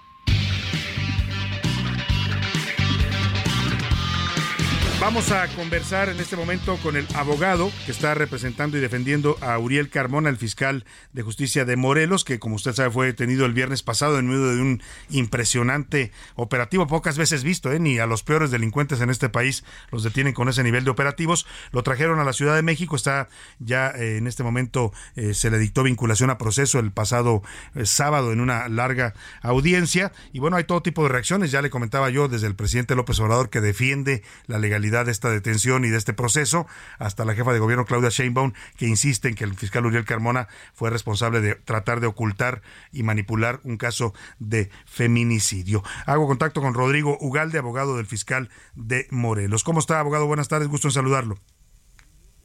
¿Qué tal? Mucho gusto saludar, Salvador, aquí a tus órdenes. Un saludo a tu auditorio y agradeciéndote por el espacio. Muchas gracias. ¿Cuál es la situación en este momento del fiscal? Eh, sabemos ya de la vinculación a proceso que le dictaron el sábado, pero también sabemos, y lo ha manejado usted en varios medios, que hay un amparo eh, que eh, pues lo protege, pero dice la fiscal de justicia de la Ciudad de México, Cristina Godoy, que ese amparo no impide que siga el proceso de vinculación. Eh, es correcto, ellos lo están interpretando como un acto consumado. En efecto, ya se realizó la, la formulación de imputación, la vinculación a proceso y este y se emitió como medida cautelar la prisión preventiva justificada, ¿no? Que para nosotros pues es completamente injustificada, pero esa es la, la situación jurídica que ahorita guarda el, el, asunto. Claro, ahora hay un tema que ha emergido también en todo este debate, en toda esta polémica que generó la detención del fiscal. Eh, hay primero el asunto del fuero. Eh, usted ha manejado también que eh, el, el fiscal tiene un fuero que no se le eliminó, no hubo un proceso de desafuero y que esto podría ser una violación grave en este proceso. Es correcto, es correcto. Es el foro constitucional, obviamente, que le fue reconocido por la Suprema Corte de Justicia de la Nación mediante la controversia constitucional que presentó el Congreso del Estado de Morelos y, que fue obviamente ratificado por la Suprema Corte y posteriormente, pues realmente ahorita estamos en una situación de completo estado de defensión. Nunca se había, digo, para mí es un hecho inédito de que se vaya a detener un fiscal con fuero donde también, también cuenta con fuero estatal este a un a otro estado no por parte de otra fiscalía. Entonces esto pues es algo muy delicado es algo que yo creo que, que, por eso es, es que está en tantos medios de comunicación puesto que esto pone en estado de defensión no solo al fiscal de Morelos sino a todos los demás fiscales y demás funcionarios que cuenten con fuero eh, de esta de esta naturaleza eh, de diversos de diversos órganos no llámese diputados gobernadores estatales pueden correr con la misma suerte. Entonces pues lo único que pedimos es obviamente apelar a un principio de legalidad que se pegue la fiscalía obviamente a lo estrictamente marcado por la ley, así como el Poder Judicial, y, y, realmente sabemos que nos asiste la razón, no solo por cuanto hace a que no tuvo que haber ni siquiera sido procesado, mucho menos vinculado, sino que la medida cautelar que le fue impuesta eh, es una medida cautelar que no amerita prisión preventiva y que fue impuesta por un supuesto argumento del juez en el cual él vierte que él pudiese, en dado caso, eh, interferir en la investigación cuando él ya no tiene injerencia alguna en la investigación. Esa, esas carpetas ya fueron remitidas a la Fiscalía de la Ciudad de México. Es la pregunta cómo él podría interferir o cómo podrían justificar que él interferiría de cierta manera en una investigación donde ya incluso existen dos personas eh, eh, que ya fueron vinculadas a proceso y que se encuentran este, privadas de su libertad, ¿no? Claro. En este tema del fuero, que usted dice, pues es, es eh, muy grave que hayan violentado el fuero de un funcionario que está protegido por la Constitución, eh, es decir, no es que sea intocable, lo, tendrían que haber desaforado primero, es lo que usted argumenta, pero dice hoy el presidente que lo del tema del fuero no, no aplica porque era un delito del fuero común, no era un delito federal. ¿Eso, eso tiene lógica lo que dice el presidente? A mi criterio jurídico, no, realmente este, respeto la opinión del presidente, más no la comparto. Eh, a mi criterio, independientemente del fuero, la, el mismo Código Penal de la Ciudad de México establece muy claramente en su artículo 256 que el, que, que el delito que se le eh, que se le formuló imputación es el retardo de, y, el entorpecimiento ¿no? en la de justicia, es aplicable única y exclusivamente a funcionarios de la Ciudad de México.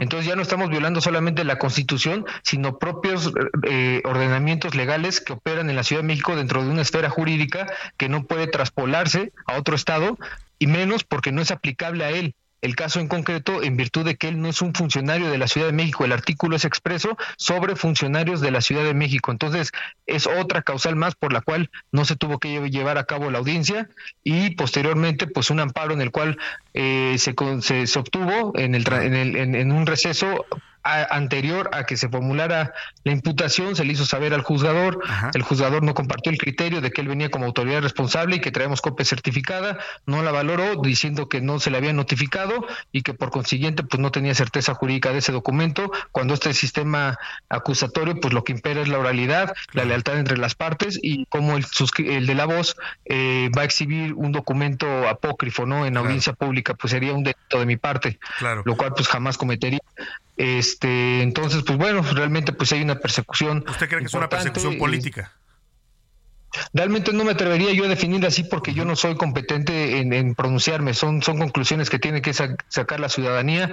Eh, yo realmente respeto las instituciones, soy un hombre de leyes y no, no, mi, mi, mi, mi actuar hacia, hacia, hacia unas opiniones políticas creo que no es mi función como abogado ya que se perdería la objetividad. Mi objetividad es analizar el asunto jurídico y vertir mi opinión y aportar los, los recursos legales que sean necesarios para desvirtuar lo que, lo que intentan, lo que intentan este este, fincarle, ¿no? Claro. Finalmente le pregunto, abogado, me llama mucho la atención este amparo. Hay un amparo contra la orden de detención, pero también hay uno contra una orden de extradición. ¿Por qué este amparo contra una posible extradición a los Estados Unidos? ¿Temen que el fiscal pueda ser entregado a la justicia de Estados Unidos? Estamos hablando de alguna otra carpeta que le puedan aparecer sobre narcotráfico o derivado de, derivado de, del operativo que se implementó por un delito que no merita prisión preventiva es que podemos ahorita especular cualquier situación y preferimos proteger ad cautelam obviamente de una manera preventiva cualquier situación. Realmente el fiscal no tiene ninguna situación que que, que, que, lo vincule tenga, a estos temas. Que, tenga, que lo vincule a estos temas. Es, es obviamente requisitos de forma y de posibilidad dentro de los requisitos del amparo, ¿no? Muy bien, pues vamos a estar atentos al caso y a estas irregularidades que usted está denunciando y seguiremos, por supuesto, abriendo espacio para la, la parte, pues en este caso acusada, que es la parte del fiscal eh, Uriel Carmona. Estaremos atentos y le agradezco mucho esta entrevista, abogado. A ti, Salvador, te agradezco el espacio y un saludo a todo tu auditorio y muchas gracias por este espacio. Es el, el abogado Rodrigo Ugalde, abogado del fiscal de Morelos. Oiga, escuche usted esto que le voy a poner.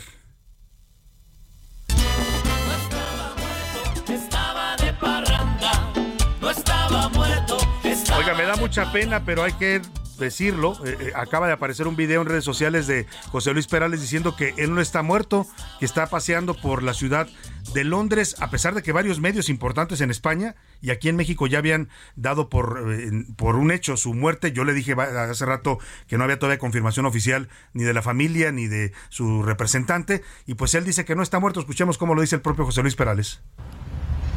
Hola amigos, os hablo desde Londres un circo, un sitio maravilloso, un lugar precioso donde he pasado unos días con mis hijos y con mi mujer y que ya no estamos a punto de marcharnos, pero de repente nos encontramos con que alguien, mm, pues de muy mala idea, eh, pues ha dicho que me he muerto. Y la verdad que estoy más vivo que nunca, más feliz que nunca y que mañana ya nos vamos a estar viendo en España. Hasta mañana, un abrazo muy muy fuerte para todos y gracias a todos los que os habéis eh, intentado saber si era verdad esta cosa, ¿no? Eh, pues qué buena noticia, tío, que estés vivo. Qué gusto, de verdad, que esté vivo eh, José Luis Perales. Una disculpa al auditorio por haber retomado esta nota. Hay varios portales que lo publicaron aquí en México. Mil Ramírez, ¿quiénes dieron la noticia? Uy, son muchísimos. Bueno, fue Foro, Alerta News 24, ¿Foro además TV? Foro TV, ADN 40 también. Y bueno, muchísimos. Eh, la silla rota. XBTA, ajá, la silla rota, además de periodistas a, título personal. Pues, una disculpa, nos, fuimos, con la, con la versión que estaban circulando varios medios. También medios en España importantes ya lo habían reportado, desde ahí lo retomaron los medios mexicanos. Afortunadamente está vivo José Luis Perales. Vamos a la pausa y volvemos. No le cambies. Estás en A la Una con Salvador García Soto. Información útil y análisis puntual. En un momento regresamos.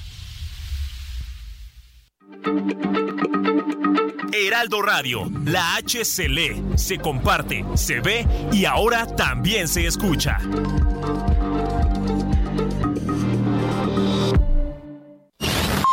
Ya estamos de vuelta en A la Una con Salvador García Soto.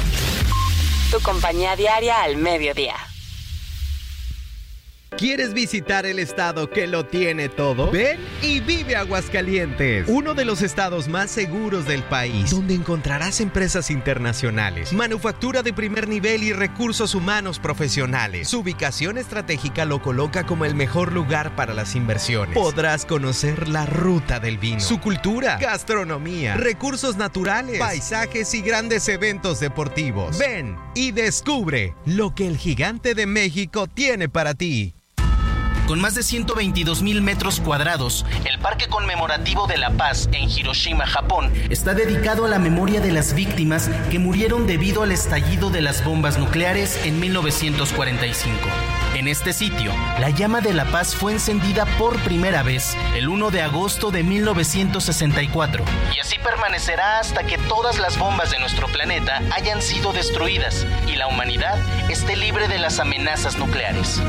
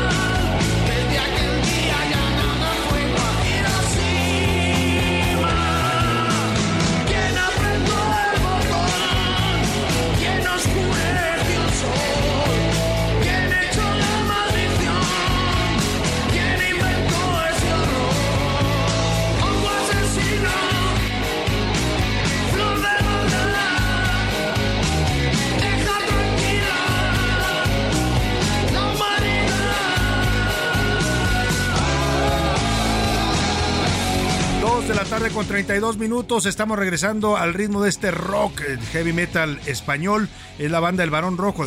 La canción se llama Hiroshima. La hicieron en 1983 como un recordatorio y un homenaje a las víctimas de Hiroshima. Eh, donde cayó la bomba atómica el 6 de agosto de 1945. La letra ironiza sobre la farsa que puede llegar a ser un genocidio en nombre de la paz. Lanzaron esas bombas para acabar con la guerra, para generar la paz, pero para generar la paz mataron y llevaron al infierno en vida a miles, cientos de miles de personas en estas dos ciudades japonesas de Hiroshima y Nagasaki. Escuchemos, escuchemos más de esta legendaria banda del rock español con Hiroshima, el varón rojo.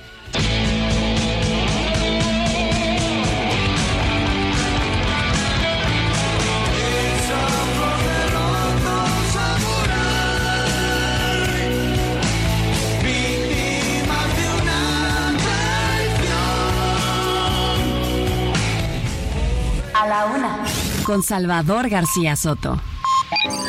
El ojo público. En A la Una tenemos la visión de los temas que te interesan en voz de personajes de la academia, la política y la sociedad. Hoy escuchamos a Javier Oliva Posada en Poder Nacional. El ojo público.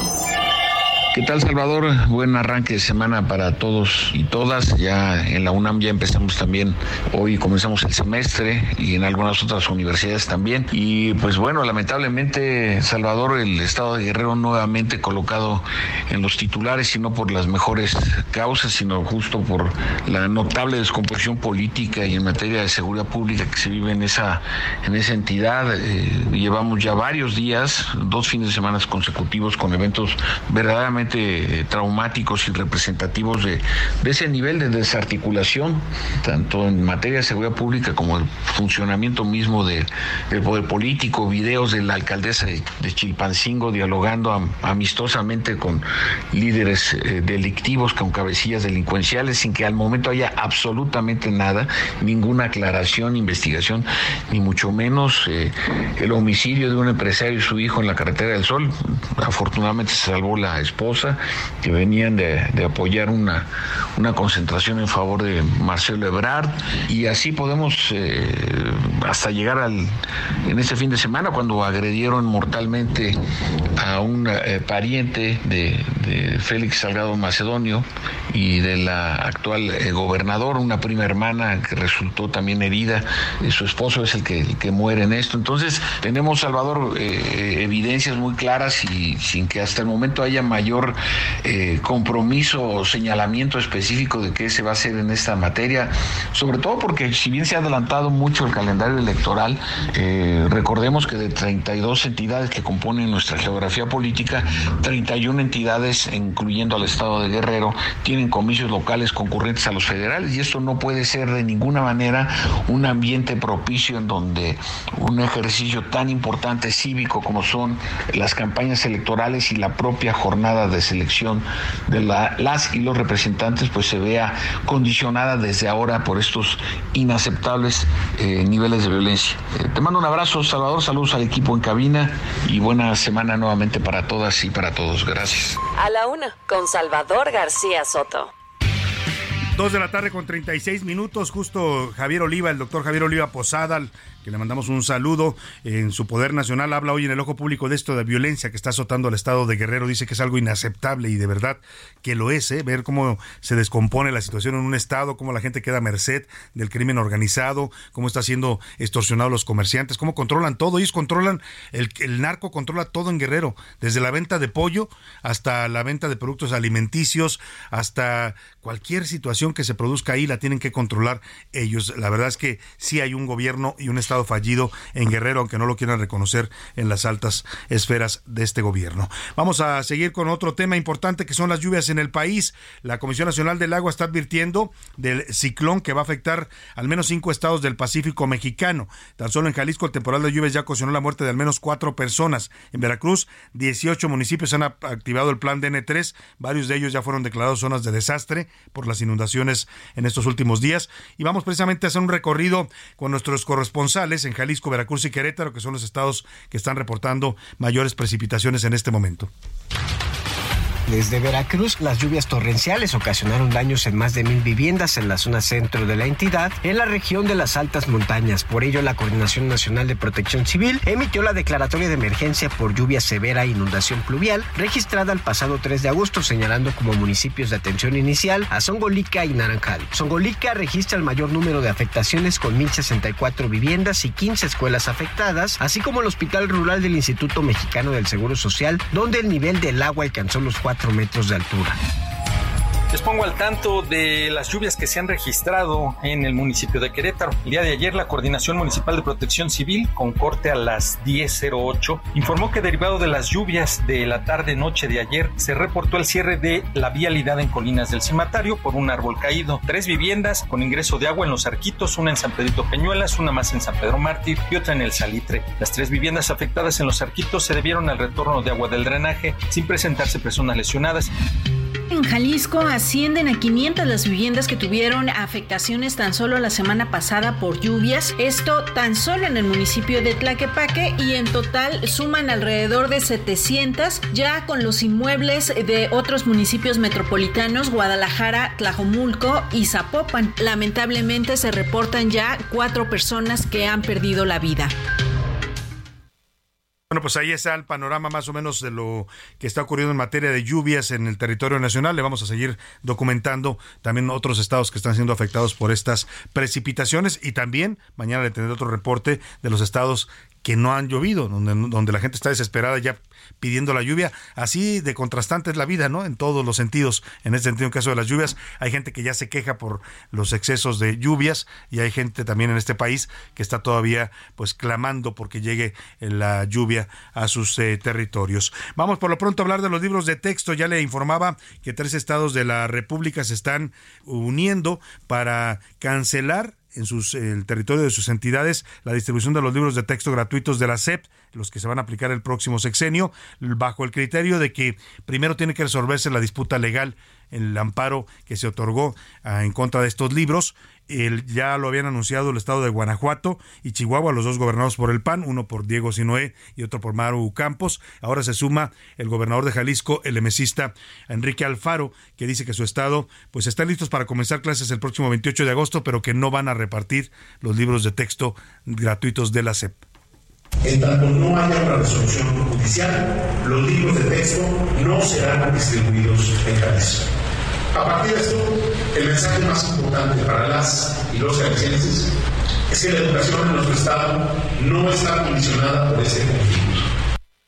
Bueno, pues a esto, eh, a decisión de tres eh, gobernadores de tres estados, se están sumando los diputados. La alianza legislativa va por México, que integran el PRI, el PAN y el PRD en el Congreso de la Unión. Están anunciando medidas para frenar la distribución de los libros de texto gratuitas. Dice que estos libros, tal y como están redactados y ya producidos, buscan adoctrinar a los niños de México con ideologías de Morena.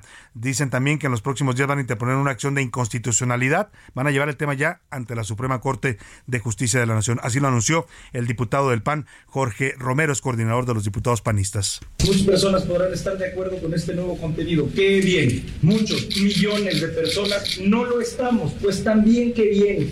Vivimos finalmente en una democracia. Pero antes que hablar de debates entre lo que piensan unos u otros, aquí lo que tenemos que dejar perfectamente claro como legisladores es que este gobierno una vez más lo que está haciendo es desacatando una sentencia. No es solamente un debate si nos gusta un contenido o no. Ahí está lo que dice el diputado panista que anuncia esta acción de inconstitucionalidad. Van a llevar el tema a la Suprema Corte porque dice que el gobierno federal está desacatando un fallo judicial. Es cierto, hay un amparo que dijo paren la distribución, paren la emisión de estos libros hasta que no se aclare por qué se elaboraron de esa manera y si se cumplió con la ley pero como ya sabe que aquí en este gobierno impera la máxima del presidente de no me vengan con que la ley es la ley, pues el presidente dijo que se van a distribuir y se van a aplicar porque según él están bien hechos. Pues sí, seguramente para sus fines y para los objetivos de Morena y del presidente López Obrador están bien hechos, para otros mexicanos no. Es lo que dice Jorge Romero y tiene razón. Debe de primero resolverse el tema legal y después aplicar estos libros de texto si es que cumplieron con la ley. Por lo pronto, los curuleros de San Lázaro cumplieron porque le hicieron su canción a los libros de texto de la SEP. Pepe Navarro y Pepe Velarde le cantan así a estos polémicos libros ideologizados. En los libros que te darán, los que te dará la.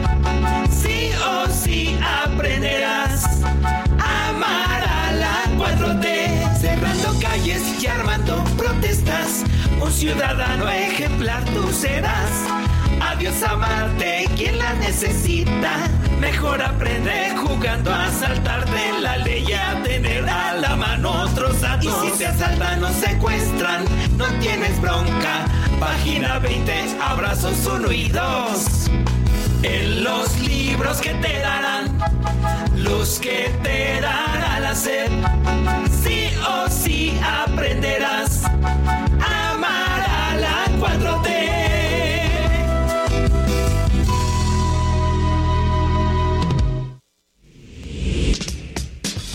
Los deportes en A la Una con Oscar Mota.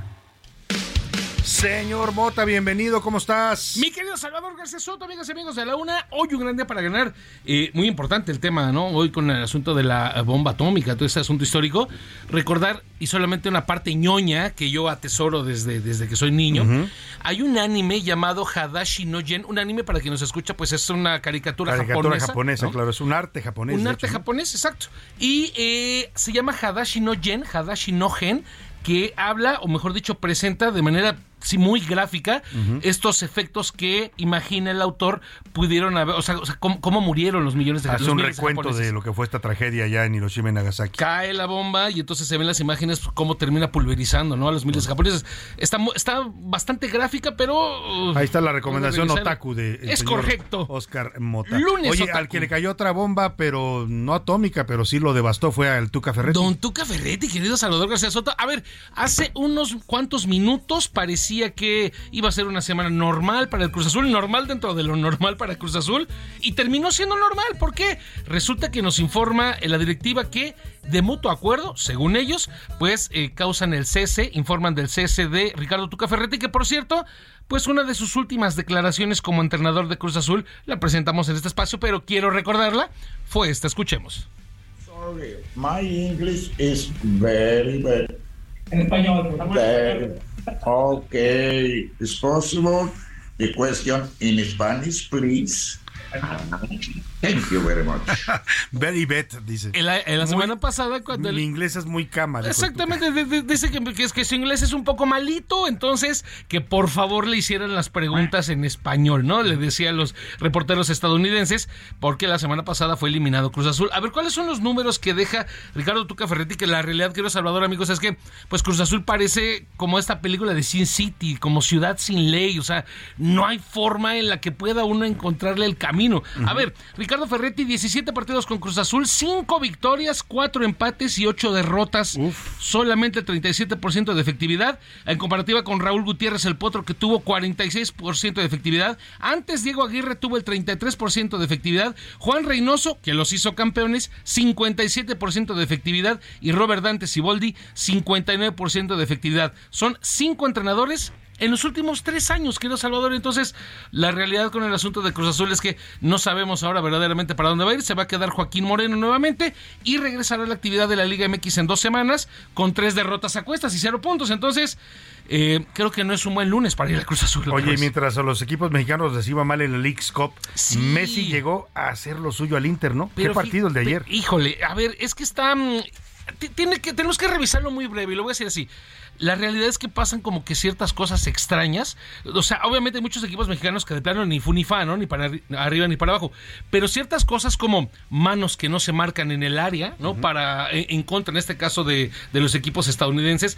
El día de ayer, el equipo de Messi, el Inter de Miami, pe- perdía 4 a 2 en contra del equipo de Dallas. Y de repente mete Messi un centro y el defensa de Dallas remata, o sea, fue un autogolazo, pero uno lo ve y dice, a ver, hermano, o sea, tú remataste como si hubiera sido delantero del Miami, no defensa del otro. Entonces, son ciertos detallitos que de repente uno dice, O sea, a ¿tú ver, crees que le están ayudando a Messi? desafortunado, no, no solamente a Messi, quizá sí muy cargado a la parte de los equipos estadounidenses, en la parte de, a ver, vamos a emparejarlo lo más posible. Claro. Yo lo vería así y yo creo que muchos de nuestros amigos y amigas eh, lo van a ubicar esta referencia que voy a hacer. Como cuando uno jugaba, uno estaba en en sexto de primaria, jugaba contra los de segundo y les decía, a ver, te doy tres goles de ventaja. Pues Entonces, para poder emparejar un poquito. Más o menos así. Más o menos así. Oye, y guerra capitalina en el béisbol. Se va a poner interesantísimo, querido Salvador. A partir del día de mañana, Diablos Rojos del México contra el equipo de Tigres Capitalinos. Inicia, obviamente, la postemporada del eh, béisbol de la Liga Mexicana. Desafortunadamente, pues ya no hay boletos. Entonces, habrá que buscarlos porque va a estar llenísimo. A la reventa, ni. Mañana daremos más detalles. Muchas gracias, Oscar. Hoy un Mota. gran día para ganar. Bienvenido. Vámonos a otros temas importantes. A la una, con Salvador García Soto.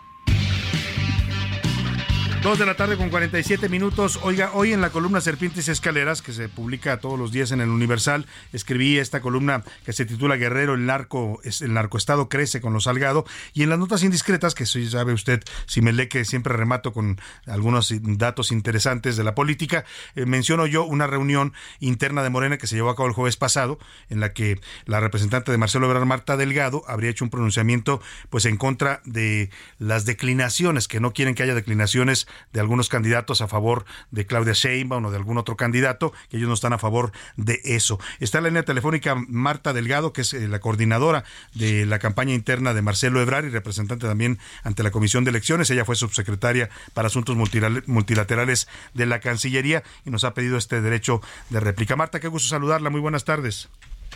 Querido Salvador, muchas gracias a ti. La verdad es que no es en un espacio similar, pero yo te aprecio mucho la oportunidad de hablar contigo en el radio. Al contrario, al contrario, Marta, ¿qué pasa con esta reunión y con este pronunciamiento que nos dicen fuentes de ahí de- del partido Morena que, que hizo usted eh, en contra de estas declinaciones que algunos preveían pueden ocurrir?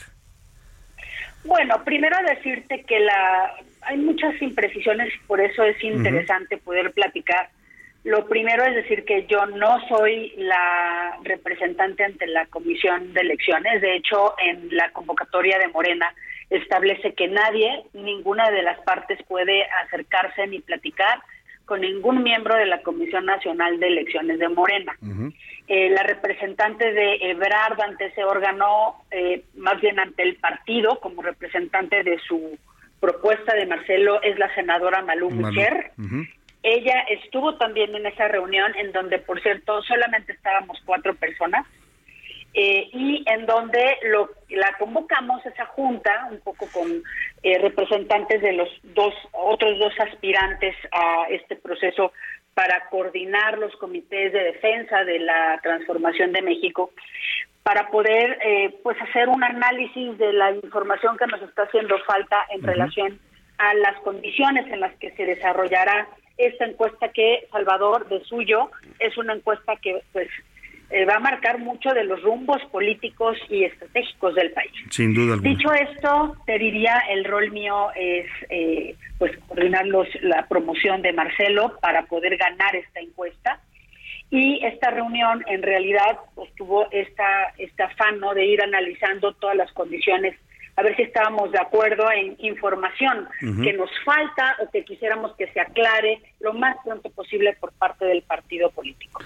Ciertamente, en mi intervención en realidad dice que yo eh, dije que si empezara a haber declinaciones de algunos contendientes, eh, no lo aceptaríamos y podrían desconocer el proceso. No fue así, eh, fue todavía más contundente, te diría Sí, yo. sí. El, eh, Marcelo Ebrard no está de acuerdo con ninguna declinación de nadie con nadie y por supuesto se pondría en juego su participación en el proceso. No es de que eh, realmente estuviéramos haciendo una amenaza, lo que de hecho no, eh, nosotros pensamos que no puede haber dedazos disfrazados y que alguien dentro de Morena ya base su estrategia con los temas de declinar. Eh, nos parecería la verdad muy lamentable que la consulta a los ciudadanos Claro. fuera esa esa tomada de pelo, ¿no? No, el presidente ha sido muy claro, él ha puesto en juego a este proceso para que los ciudadanos tomen la, la decisión, yo creo que hay que respetar eso. Y por esa razón, porque pensamos que los ciudadanos deben de tomar la decisión, no aceptaría Marcelo Ebrard declinación de nadie contra nadie, ni siquiera hacia él, ¿eh? Como Claro. Ni siquiera que declinen a él, ¿no? Ni- que- porque Para nada, dicen que por ahí el representante de, de Adán Augusto le comentó esto, oiga, y si Adán declina por Marcelo, ¿qué pasa, no? O sea, en ningún sentido quieren ustedes que haya declinaciones. No, en realidad él, digo, la verdad es que no, eh, sí tuvo como que se sacó de onda más bien Leonel eh, con mi planteamiento, porque a lo mejor tienen entre sus planes algunas de estas declinaciones o que declinen a favor, de él, pero Marcelo no, Marcelo, la verdad te lo digo, está pensando única y exclusivamente en ganar esta encuesta. Es claro ya que estamos ante dos opciones en este momento finales y, vamos a hacer el sprint, el sprint necesario, Salvador, pues para poder salir avante. Quedan, quedan tres semanas, quedan tres semanas y es que el sprint pues tiene que empezar ya. Marta, nos está apretando el tiempo, pero le ofrezco que mañana o el día que usted pueda esta semana platiquemos con calma sobre la campaña, hacer un balance, eh, pues ya prácticamente como dice usted en la, en la recta final, ¿le parece? Con todo gusto, estoy a tus órdenes y gracias por el espacio, Salvador. Al contrario, muchas gracias a Marta Delgado, es la coordinadora de la campaña interna de Marcelo Ebrar en este proceso de Morena. Eh, también fue subsecretaria para Asuntos Multilaterales de la Secretaría de Relaciones Exteriores. Ahí está lo que ella dice, confirma que sí hubo esta reunión, pero no fue en en todos los términos que se mencionan, pero sí hizo este pronunciamiento pues en contra de las declinaciones. Dijo que Marcelo Ebrar vería como una farsa esto de que empiecen a declinar algunos aspirantes de Morena en favor de otros. Vámonos a otros asuntos importantes. A la una, con Salvador García Soto. Oiga, ya se nos está acabando el tiempo. Mañana le voy a poner esta nota que hicimos de recuento de lo que pasó en Hiroshima, pero le quiero preguntar a Milka porque de dónde surgió este rumor de la muerte de José Luis Perales, que aquí le dimos a conocer, ya lo desmentimos, como lo hizo propio, el propio aludido, pues dijo que no está muerto, que anda de vacaciones con su familia en Londres, eh, y se originó le dije yo que lo publicaron varios medios, no solo en México, en Latinoamérica, porque lo da a conocer el diario español El País. El País es considerado uno de los diarios más importantes, quizás el más importante en el idioma español, y cuando el país lo sube, pues todos lo retoman aquí en México. ¿Cómo cabeció esto el país, Milka, cuando da a conocer la noticia del fallecimiento de José Luis Perales? Cabecea luto en la música, murió José Luis Perales a los 78 años de edad. El reconocido cantante saltó a la fama por temas como Que canten los niños y qué pasará mañana. Y ponen una foto de José Luis Perales. De ahí surge que Televisa que TV Azteca, que todos los medios en México, portales de internet importantes lo empiecen a retomar, por eso se lo dimos a conocer. Bueno, pero desmentido, qué bien que esté vivo José Luis Perales y que viva muchos años más larga vida para este gran cantautor español. Nos despedimos de usted y le agradeciéndole el favor de su atención. Lo dejo aquí con Adriana Delgado y el dedo en la llaga, en nombre de todo este equipo encabezado por Rubén Esponda en la producción, en la coordinación de información está José Luis Sánchez, en la coordinación de redacción Milka Ramírez, Iván Márquez, eh, también está Miguel Ramírez está también por aquí en asistencia de producción Rubén Cruz. En los controles nos acompaña Luis Ahumada, Laura Mendión en la coordinación de invitados. Que pase una excelente tarde. Provecho. Aquí lo esperamos todos mañana a la una. Por hoy termina a la una con Salvador García Soto. El espacio que te escucha, acompaña e informa. A la una con Salvador García Soto.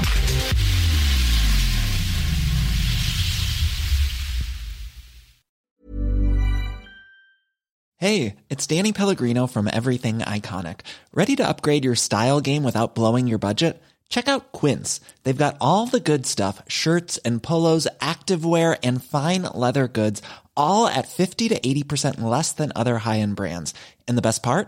They're all about safe, ethical, and responsible manufacturing. Get that luxury vibe without the luxury price tag. Hit up quince.com slash upgrade for free shipping and 365 day returns on your next order. That's quince.com slash upgrade.